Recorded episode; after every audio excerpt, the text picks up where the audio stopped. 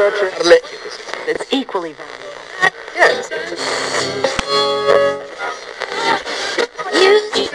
Yeah. Yeah.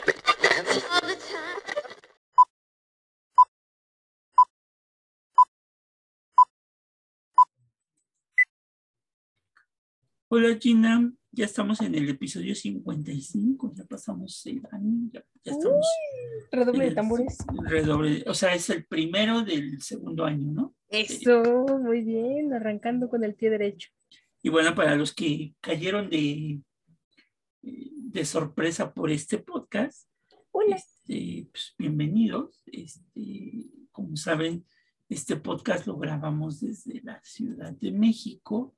Este, eh, lo, lo grabamos a distancia. Este, Claro. Porque, Por las pues, condiciones. las condiciones que todavía están presentes en, en el mundo, no solamente en nuestro país, con estas variantes que salen como, como si fuera ensalada. Y Brotan. brotan, exactamente. Y hoy vamos a mandar un saludo especial porque hay gente que nos escucha muy lejano Hola. A una ciudad, no sé cómo se pronuncie, mi holandés no es como que, como que Muy fluido. muy fluido, para una ciudad que está en Groningen, este, en los Países Bajos. No sabemos si es en Holanda. este, acuérdense que, que este, La denominación cambió. la denominación cambió porque los Países Bajos lo integran, este, ¿qué es? Holanda, Noruega. Bélgi- Bélgica. Ay, sí, espérame, sí. ajá. No, como Noruega. Perdóneme, No, perdóneme, Noruega no tiene debajo ni los habitantes de, de Oslo. Entonces, este, es que Bélgica, Holanda, ¿y cuál es el otro? Luxemburgo. Ay, que, que lo tengo, o sea, no, son. Ay, no. Ya saben que la geografía no es lo nuestro. Sí, no, es que, es Sí. que, ¿sabe? Es que, es que sí, creo que sí es, es Holanda, este, Bélgica y el otro es este, Luxemburgo, sí, sí, Luxemburgo. Este, ahorita estamos preguntando ahí a un compañero que vive allá si, este, si son estos, este, eh, estos Países Bajos, pero creo que sí, creo que sí es este, estos tres, pero bueno, no sabemos. en- Sáquenos de nuestra ignorancia. Sáquenos de nuestra ignorancia, porque somos unos ignorantes en geografía. Ay, no, es, que, es que, ¿sabe? Este, el mundo ha cambiado tanto en tan poco tiempo que qué bárbaro, ¿no? La geografía ha cambiado sí, de ya forma diametral. sí, mi, mi, mi, este, mi gro- globo terráqueo este, Ha quedado atrás. pues, ya no sirve, ¿no? Tengo que estarlo cambiando constantemente. Dice que esta ciudad en español sería Gronguina, Gronguina, este, y que esta ciudad, digo, hay que también este, cultivarnos, está en los Países Bajos, es una provincia homónima en el norte del país. Este, dice que tiene 10 municipios. Por lo que se ven las fotos, pues se ve que, que está, este, está interesante. Y la ciudad tiene, a ver, déjame ver cuántos habitantes. Son bien poquitos, yo creo que por eso vieron el, el podcast, Viven cómodamente. porque viven más o menos 1.330 habitantes. Entonces, ¡Caracoles! este, No, hombre, es que esa es una cifra. O sea, perdón, ¿no? Una que está acostumbrada aquí a vivir en la Ciudad de México, que la alcaldía de Iztapalapa tiene más habitantes que, que mismas entidades federativas en la República. Pues sí sorprende, ¿no? Que hay una ciudad de donde tenga 1.300 habitantes. Y, y sí aparece, y sí aparece así como Países Bajos, ¿eh? Este, no, no aparece, o sea, no sabemos si es en- está en Holanda, está al norte, sí se está al norte de Holanda. Este, el idioma es el neerlandés, o sea, este, pero también hablan el groningués, el bajo sajón, este, es lo que hablan, este, tiene su bandera porque es un, digamos que es un estado, eh, su superficie es de 83.69 kilómetros cuadrados. Este, tiene salida al mar. ¡Ay, qué bonito! Este, su clima es oceánico, o sea, es variable. Este, y se dice que hay una densidad de, eh, aquí, ah, bueno, a los que viven ahí se les llama groningueses, este, groningueses. Su código postal es el 9700. Por si quieren mandar un, si una quieren, carta. este, eh, su, su prefijo telefónico es el 050. este, tienen un equipo de fútbol Wow. ¿Cómo se que es el Gronding Fútbol Club, este, que pertenece a la Eredivisie, a la liga de, me imagino. Tienen un- una universidad también, Uh, la Universidad Podemos de, irnos de intercambio. exacto, la Universidad de Gronguina. Este, eh, celebran el 28 de agosto como su fiesta principal, que es cuando se retiraron las tropas eh, eh, inglesas, porque era, era un territorio inglés. También se dice que ahí hubieron combates entre alemanes y los aliados. Este, fue liberada el 16 de abril y el edificio más importante es el Martinotoren, el campanario de la iglesia de San Martín, en donde hay una estatua de Peer of Lukens. Eh, no sé qué sea esto porque dice que es el caballo del tío Lucas. Entonces, este, Han de ser muy ligado con la historia de esa población. sí, no hay un personaje así destacado este, en, en esta provincia. Bueno, sí hay muchos, pero pues obviamente yo no conozco a nadie, pero bueno, les mandamos un saludo desde acá a los compañeros de Groningen en los Países Bajos. Hola, Este, gracias por escucharnos. Gracias por escucharnos. También de Argentina, de Misiones, también nos escucharon este, ahí en, en Misiones, Argentina. Hola. En Madrid también ya nos escucharon. Ay, este, gracias. Porque te acuerdas que nada más nos habían escuchado en, este, en Aragón. Ahora, ahora yo también en Madrid. Este, sí, en Estados Unidos, en Florida. Saludos a Nebraska, a Missouri, a Texas, a Oh, Texas, como Texas. dirían. ¿Dónde Es- es Witex? En, en Bogotá ya nos escucharon, en la Uy. capital de, de- en Antoquía, Hola, también saludos a Antoquía. hola, hola. Eh, en el Perú, que por cierto nuestra solidaridad por el sismo que Por el sismo que recién aconteció. en, en Lima, en Reino Unido, en Inglaterra nada más nos aparece, Mm, en, en España ya dijimos que en Madrid, en Alemania, en Hesse nos siguen escuchando, Hola, este, gracias por su preferencia.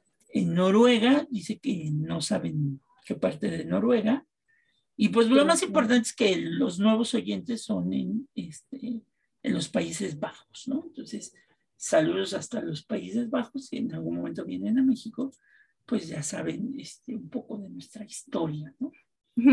Y pues No, para, para llamar a más gente, pues es el momento en que Gina este, se apodera de los micrófonos.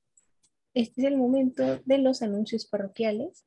Y es que, bueno, desde el país en donde nos escuchen, si nos escuchan dentro de la República Mexicana, muchísimas gracias por su preferencia.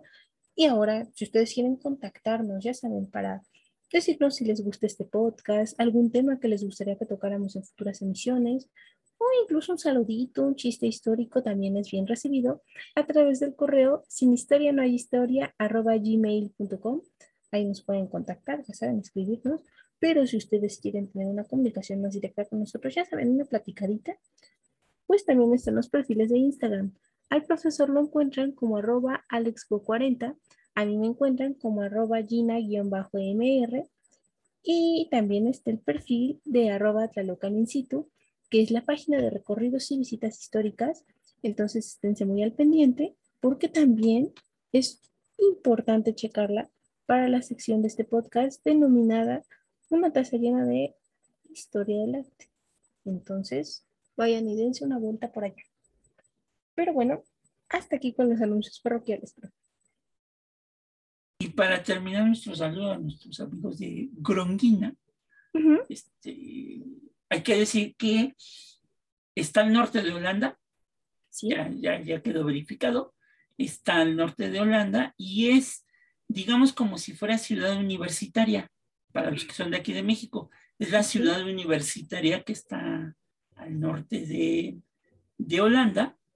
Este, eh, puedes ir a comer muchos mariscos porque como tiene salida al mar, uf, entonces lo que más se puede, tiene restaurantes de, acá de caché, de lujo. Oh, y de estrellas Michelin. Es casi, casi. Este, tienen su propio museo, el Gronginger Museum. Este, mm, es un lugar de, para ir a comprar. Y tiene, Excelente. Si ustedes este, quieren hacer shopping, shopping, ahí ya pueden hacerlo. Este, la costa de Gronguina, Gronguina, este, te ofrece paz y tranquilidad. uh, Tienen un aeropuerto internacional. Este, eh, me imagino en- que nieva. puedes Sí, llegar sí. en tren, autobús o tranvía. Este, Bien en bicicleta. ¿eh? Ay, Llegar. solo supiera andar en bicicleta, la verdad. Este, y pues bueno, este, a partir de este momento voy a hacer mis trámites porque me quiero no, este, volver ciudadano de Gronguina. Ah, de los Países Bajos. Ya pasó una mexicana, usted la recordará en los Juegos de Río, ganó una medalla de tiro con arco para México. No, Y- para Holanda, ¿no? No, no, no, no, no. Estoy refiriéndome a los Juegos de Río del 2016. Ah, ok. Ella era competidora mexicana en tiro con arco, está en el equipo, pero del 2016 al 2021 en las pasadas Olimpiadas, bueno, era el 2020, pero ponemos 2021 porque pues Japón ya saben lo que sucedía, ¿no? Con la pandemia. Y entonces esta mexicana se nacionalizó y cambió de nacionalidad para ser este con nacional en los Países Bajos debido a que contrajo nupcias. Y bueno, pues así como en México, si ustedes se casan con un neerlandés, pues también se les otorga la nacionalidad. Y ella quería participar como mexicana, aún estando casada con un extranjero, pero pues ya saben, ay, los problemas que pueden existir en los trámites y eso, y pues no la dejaban competir por este motivo, pero entonces el país, los Países Bajos pues, se pusieron las pilas, vieron que les hacía falta alguien en el equipo y le dieron la posibilidad precisamente porque estaba casada con un con nacional de ellos de participar y ganó, o sea, no solo participó, sino que además ganó una medalla, que fue bronce, no, fue oro, fue plata, la medalla que ganó. Sí, con porque todo lo ganan los coreanos. Sí, no, ellos, pues es su deporte nacional. O sea, ¿cómo, cómo les dices que no van a ganarlo, no? O sea, cada quien. Les dieron Pero es interesante saberlo, ¿no? Porque ustedes veían a esa competidora cuatro años antes, era mexicana, ahora ganó una plata olímpica para los Países Bajos, pero ese fue el motivo, ¿no? Que, pudo cambiar de nacionalidad debido a su condición, este, su estado civil, cambió de nacionalidad. Es importante. Entonces ya sabe, profe, póngase las pilas, en una vez conoce el amor de su vida por allá y mire, Ándale. Este, aparte que su universidad está dentro, dentro de las 100 mejores universidades del ranking. acompaña a la UNAM, ¿eh? ranking, este, humildemente. universitario. Este, entonces está, eh, está en el lugar 80. Buena posición, buena Eh, posición. está en el lugar 80 de, de las, de las 100 mejores universidades. Y este, pues, pues sí, se ve que, que está decente, Gina, que le anda gustando esta cuestión de los posgrados. Este, pues se puede ir a, a este, a hacer investigación.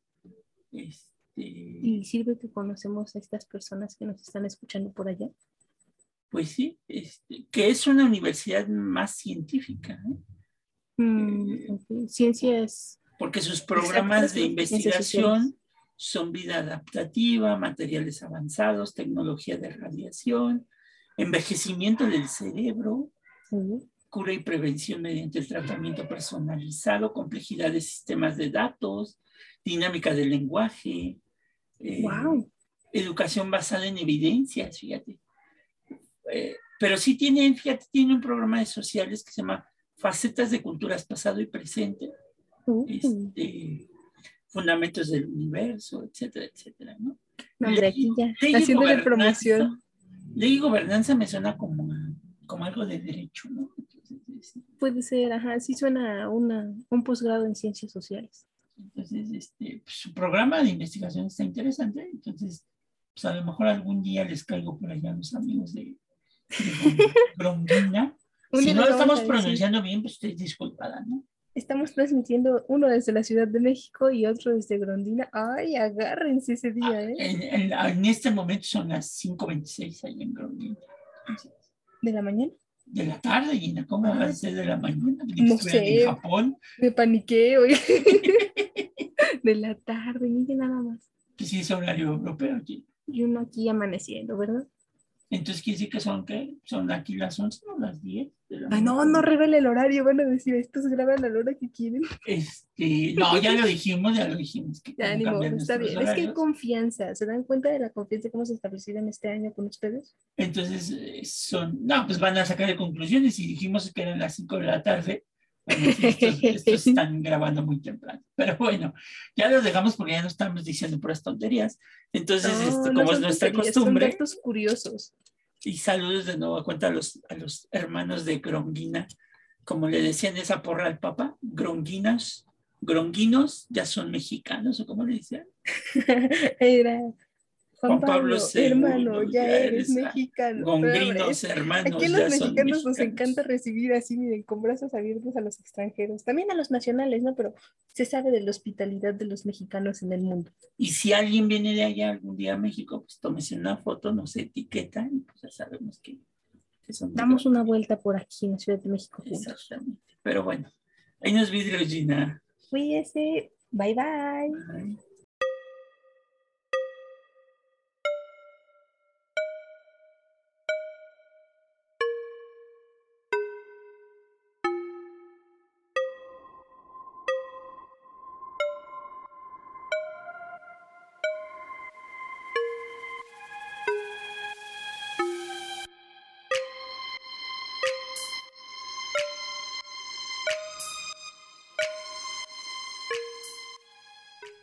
Bienvenidos al nuevo episodio de Café con Aroma de Historia, una narración histórica donde un servidor, Alejandro Godínez, le contará a Gina Medina y a los presentes un evento anecdótico de la historia de México que no encontrarás en otro lado y que podrás disfrutar mientras te tomas un buen café con nosotros.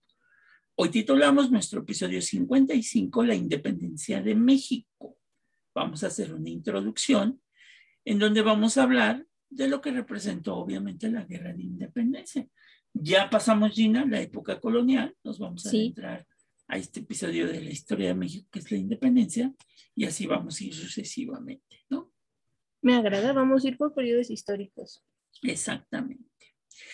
Desde la segunda mitad del siglo XVIII, diversos acontecimientos de todo orden político, económico y social prepararon el terreno para que en 1810 comenzara en la Nueva España la guerra de independencia. Los aires libertarios comenzaron a recorrer el mundo a través de las ideas de la ilustración y el enciclopedismo.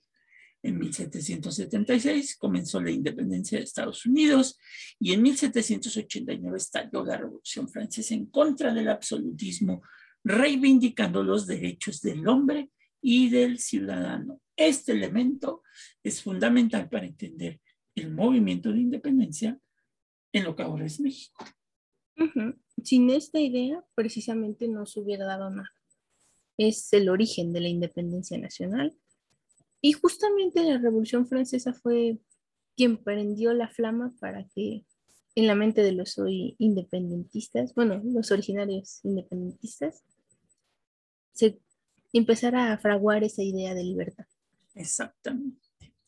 También por estos años, la corona española dispuso de una serie de medidas importantes conocidas como las famosas reformas borbónicas, que transformaron la situación de sus territorios en América y alteraron, este es otro punto importante, la vida cotidiana de la gente, provocando un documento generalizado que hizo pensar por primera vez en el término de independencia.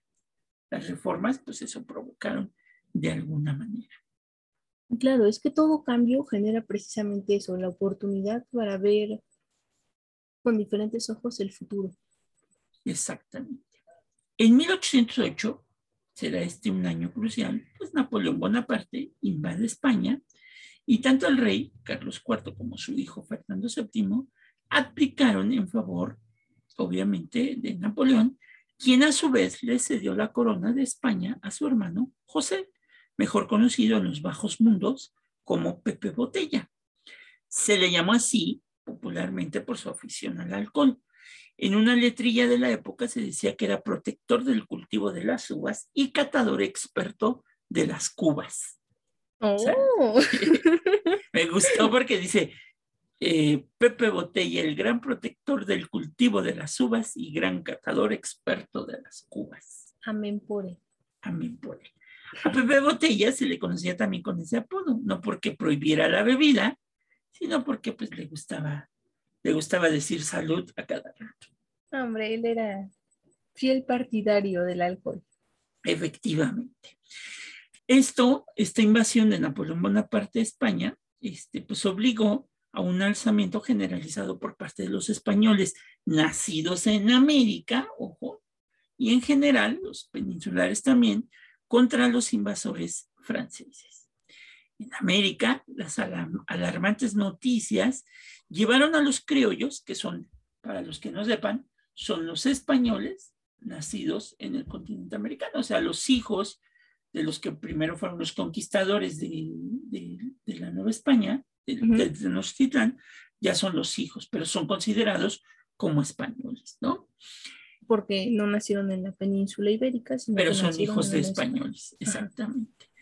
Eh, esto llevó a los criollos a considerar que ante la ausencia de un legítimo rey, el pueblo podía reasumir la soberanía y gobernarse a sí mismo. O sea, fue el momento en que aprovecharon, aunque hay que recordar que no solamente por la invasión de Napoleón a España va a ser el primer intento de separación del territorio. Ya hablaremos de varias, varios intentos que existieron antes del movimiento de Hidalgo de 1810 para buscarse separar. Es así que en la capital, los miembros del ayuntamiento de la Ciudad de México que sostenían esta idea fueron encarcelados por los españoles, avecindados, los gachupines o los peninsulares, avecindados en la Nueva España, y al año siguiente, en 1809, otra conspiración que iba en el mismo sentido fue descubierta. O sea, esto motivó que hubiera una serie de, de, alzamientos que ya también lo veremos, ¿no? Sí, claro, el de Hidalgo cabe resaltar que no fue el primero, sino que fue el que tuvo éxito. Digamos que fue el que prendió un poquito la llama, ¿no? Pero obviamente la conciencia libertaria había prendido en algunos sectores de la población y una nueva conspiración comenzó a organizarse en lo que hoy es la ciudad de Querétaro. En ella participaron personajes que luego serían reconocidos por la historia nacional como el corregidor, don Miguel Domínguez, y su esposa, doña Josefa Ortiz de Domínguez, que no hay que decirle la corregidora, porque ya desde ahí ¿eh? no existe el cargo de corregidora, sino era la esposa del corregidor. Es, es importante mencionarlo, porque si hay gente que cree que el cargo de corregidor existía, y, o sea, pausen su carro, rebobinen, estamos hablando de otro siglo en donde precisamente la mujer no, no se le permitió tener otro cargo, un cargo público, ¿no? O como dice Ernesto Gómez Cruz en esa película del infierno, este, viva la corredora de Querétaro, ¿no? Este, doña, doña, José Ortiz Domínguez. Y nada más, también eh, a, los que hacen, este, son muy atletas, también les echan porras. Me, me, me, gusta ese porque le dice, viva la corredora de Querétaro, doña José Ortiz de Domínguez. Viva San Miguel, San Miguel de Allende. Está, bien, es una población bonita de México. Bueno, obviamente, doña José Ortiz de Domínguez y el cura Miguel Hidalgo y Costilla, además de los capitanes Ignacio Allende y Juan Aldama, entre otros. Los conspiradores, como todo movimiento, fueron descubiertos y decidieron apresurar el levantamiento armado que preparaban. Esto en la madrugada del 16 de septiembre de 1810. No fue el 15, como suele pasar, en el grito que se da de independencia, sino fue el 16 de septiembre de 1810. Es importante, a lo mejor en otro momento, o si usted gusta decirlo ahorita, porque nosotros lo celebramos en otro, en otro ya, Ya llegaremos a esos vicios de las celebraciones del 15 y del 16 de septiembre. Déjenlo ahí guardado. Exactamente. El cura Miguel Hidalgo y Costilla convocó al pueblo a tomar las armas contra el mal gobierno. Fue así que comenzó la guerra de independencia. Este proceso de independencia duró exactamente 11 años, más o menos, y tuvo cuatro etapas. ¿sí? Para entender el movimiento hay que entenderlo por etapas. Y cada etapa tenía un sentido. O sea, las, las, cuatro etapas no tuvieron el mismo sentido, ¿no? La primera, que fue encabezada por Miguel Hidalgo y Costilla, Ignacio Allende y Juan Aldama, se comprende de septiembre de 1810 a julio de 1811. ¿Cuál va a ser la característica de esta etapa? Pues es un movimiento desordenado y caótico, ¿no? O sea, Hidalgo, este, como decía, como dicen ahora en la política, despertó al tigre y, este, pues el tigre salió con toda la, la rabia, ¿no? Sí, ahora sí que él fue la punta de, del iceberg, pero, pero como todo iceberg, estaba más grande de lo que se podía ver y pues controlarlo era casi imposible. Exactamente. Y este movimiento, como dijimos, se caracterizó por ser un movimiento desordenado, caótico, y que a pesar de esto alcanzó algunas victorias, como la de la Lóniga de Granaditas, que ya llegaremos en su momento, eh, fue en gran medida por la, la, indisciplina de las tropas, pero que también sirvió de, de, consecuencia para el desencuentro que tuvieron Hidalgo y Allende en la forma de dirigir la revolución, que al final terminó por fracasar. ¿No? Entonces, este, sí fracasó este primer movimiento, pero aún así, Hidalgo pudo expedir dos decretos importantes. En diciembre de 1810, la abolición de la esclavitud y la restitución de tierras que se habían quitado por las reformas borbónicas. Ok, entonces fue justamente uh, las reformas borbónicas quienes le dieron la pauta a Hidalgo decir, es nuestro momento, no hay que perderme. Esta etapa va a concluir con el fusilamiento de Allende Aldama Jiménez el 26 de junio de 1811 en Chihuahua y un mes después, el 30 de julio, con el de Hidalgo, ¿no? que ahí culmina esta etapa. Pero no crean que aquí ya se murió Hidalgo y, y viene la segunda etapa. Realmente la guerra se está desarrollando y quien, ahora sí quien pierde la cabeza, porque sí le cortaron la cabeza a Hidalgo. literalmente. literalmente. no es una frase. No es una frase. Da pauta, quien toma la cabeza del movimiento va a ser José María Morelos, quien encabezará la segunda etapa de 1811 a 1815. Eh, el cura de, de, de, Michoacán, José María Morelos y Pavón, quien en el sur de la Nueva España comienza este movimiento. Este periodo ya se caracteriza por ser muy organizado, por las grandes campañas militares de Morelos y porque fue él quien por primera vez le dio al movimiento insurgente la posibilidad de organizarse políticamente al declarar la independencia absoluta de España y proponer la organización de una república representativa para la nueva nación, promulgando ya en este territorio una constitución que es la constitución de Apatzingán y en donde Morelos también se da a conocer como un gran estratega y un excelente estadista y va obviamente esta etapa a concluir con su captura y fusilamiento. Y vamos a hablar en su momento de que sí es cierto que Napoleón dijo que si él tuviera cinco Morelos, pues se, se comprometía a conquistar el mundo. ¿no? bueno, se vale soñar, ¿no? Pero vale, vale lo que sí es importante atribuirle a Morelos es justamente esto, ¿no? El orden que le dio a las fuerzas que iniciaron con Hidalgo, Allende, Aldama. Y, y ya la, esa unión y estrategia militar le dio pauta precisamente a eso, ¿no? A soñar con un nuevo ideal de independencia. Ya no era ser independientes, pero seguir bajo la administración de España. No, no, no, era ya ser independientes a Davis, ¿no? Como cuando te vas de casa de tus papás y ahora sí, a ver qué sucede. Tú solito te las arreglas. Aquí, o sea, eso es algo que es importante aplaudir de Morelos, porque no lo hizo y se va. No, no, no. Incluso pensó en crear un órgano constituyente que lo ayudara a la creación de una nueva constitución.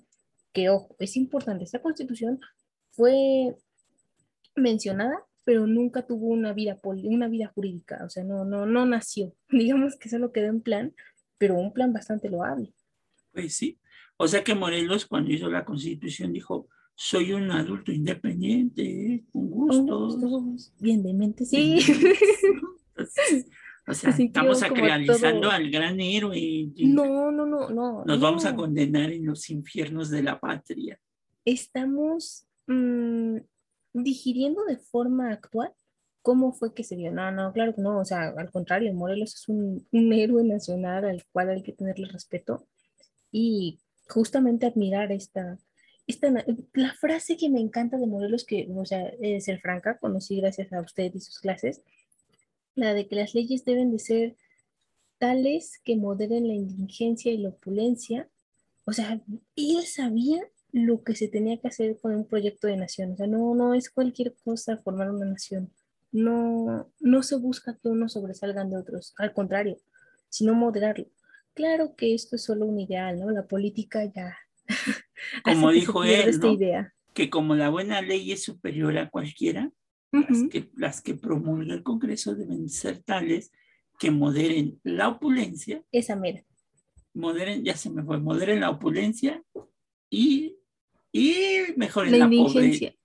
Así, moderen la, la, la, riqueza y la pobreza, ¿no? Entonces, que no haya tantos pobres, pero tampoco haya tantos, ricos, y que un solo rico, este, saludos allá a Polanco, a Carlos Slim, este, se crea el dueño del, del país, ¿no? Pero bueno, sigamos. Este, sigamos.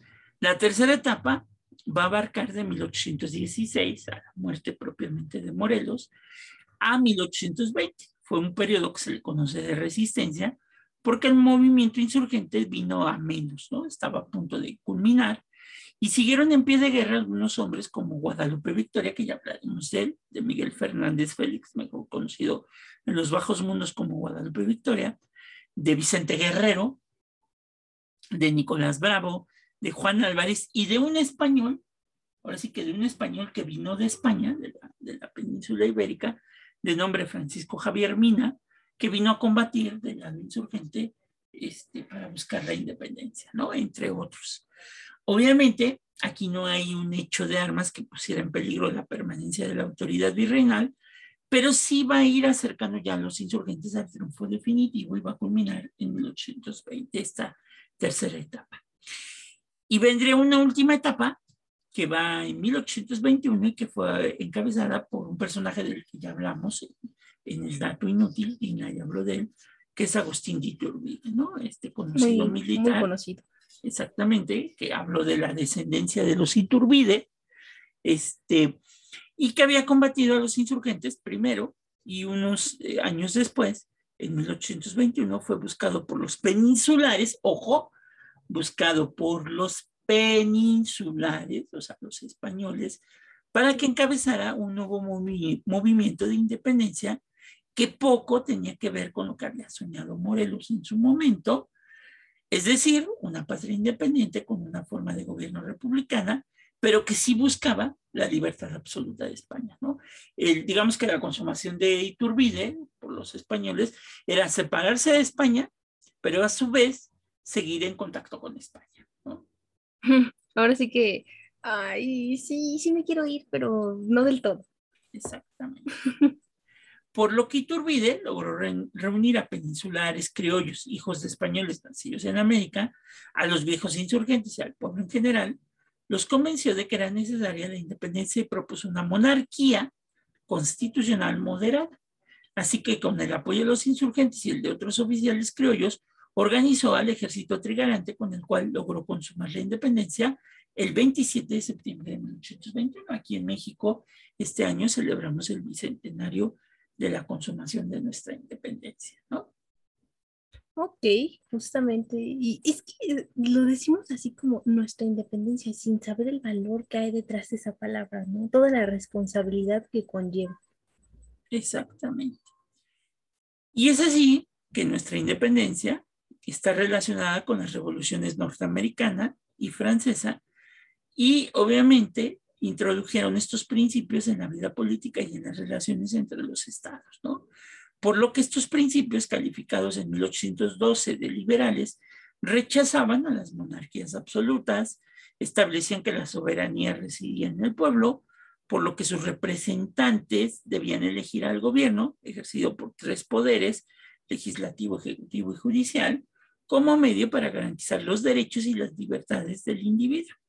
Esto quiere decir que había que adjudicar a los hombres mayores de edad el derecho de elegir y poder ser elegidos como representantes de súbditos que se convertían en ciudadanos al favor propiamente del pueblo, ¿no? Es el origen propiamente de la democracia, ¿no? Es, es, hago la comparativa como, por ejemplo, cuando eres un incapaz en la vida jurídica, o sea, todos, tienes derecho de recibir, pero no de opinar. Y de en que cumples 18 años, boom, o sea, como varita mágica cambia, ya tienes derecho de recibir, pero también de opinar, de hacer, y entonces ahora sí vas con todo, ¿no? Es así que al igual que otros virreinatos hispanoamericanos, en Nueva España la independencia se logró después de una larga lucha, por lo que el Estado mexicano nacería endeble. Ese es un problema. De ahí vienen nuestros, nuestras, digamos, carencias eh, del país, endeudado con una economía paralizada, una sociedad dividida y una completa desorganización. No sé por qué todo esto me suena como si estuviéramos hablando del día de ayer, pero bueno, Actual. exactamente. Para colmo, su fama de prosperidad y riqueza lo convirtieron a México en un blanco de las ambiciones de los nuevos poderes comerciales. Después de la independencia, pues vamos a ser invadidos en varias ocasiones. ¿Seguro que hablamos de 1810? Pareciera. No obstante, el optimismo por recuperar su viejo brillo patrocinó el surgimiento de dos proyectos de nación que después de la independencia lucharían por imponerse, el liberal y el conservador, hasta que el esquema republicano liberal, con división de poderes, triunfará y obviamente va a dar origen a lo que después se convertirá México y todas esas cosas raras que nos han llevado a un largo camino, nuestra democracia y nuestra independencia y todo ese tipo de cosas. Pero en este episodio, pues queríamos hablarles de esta primera introducción, queríamos hacer un corte de lo que era la Nueva España, este, y pues meternos de lleno en los próximos episodios. Algunos momentos importantes de la independencia, pues imagínense, 11 echarnos, echarnos la independencia en, en 11 años de guerra en muchos capítulos, pues no. Vamos a hablar de esos puntos que son trascendentales para comprender mejor este, pues nuestra independencia, ¿no? Vamos a dar el parte de guerra de esos 11 años a lo largo de estos capítulos. Entonces, esto fue el inicio, precisamente para que vayan teniendo una idea de lo que vamos a hacer, refresquen su memoria por, por eso de que se les vaya algún dato, eso, porque, pues, bueno, es 11 años, es mucho tiempo. Pues sí, Entonces, listos. pues sí, pues sí, es, es, es muchísimo el tiempo. Así es que, este, pues, ustedes disculparán si, si no tomamos algunos temas que ustedes piensen que, que pudiéramos tomar, pero, este, pero bueno, trataremos de hacerlo pues lo más general en ese sentido, ¿no?